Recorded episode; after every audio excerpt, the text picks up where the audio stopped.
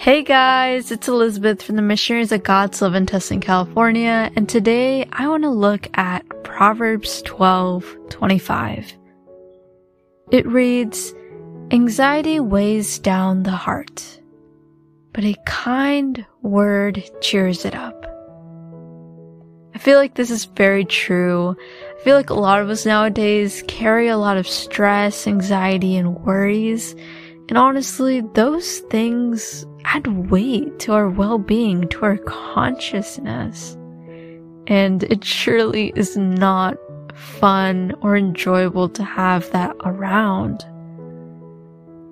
So this makes me think, what kind of Christian do I want to be? Do I want to be a Christian who's just stuck in my own world and my own problems, my own worries? Or is there a different approach that I can take? Like, yes, problems are always going to be here and there. family issues, bills, work, coworkers, you name it. There's always going to be something going on in our lives. But do I want to really be that Christian? Or do I want to be a Christian who actually tries to make an impact in the world and asks for peace so I can help others.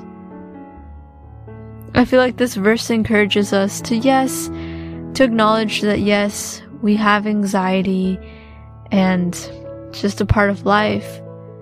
But I feel like this Bible verse is encouraging us to not just focus on the negative, but to focus more on the positive. How can I help others? How can I be that kind word that cheers other people's hearts? So I invite you now to meditate on this verse and see what it speaks to you. So continue speaking with God and tell Him, Speak to me, O Lord, for your servant is listening.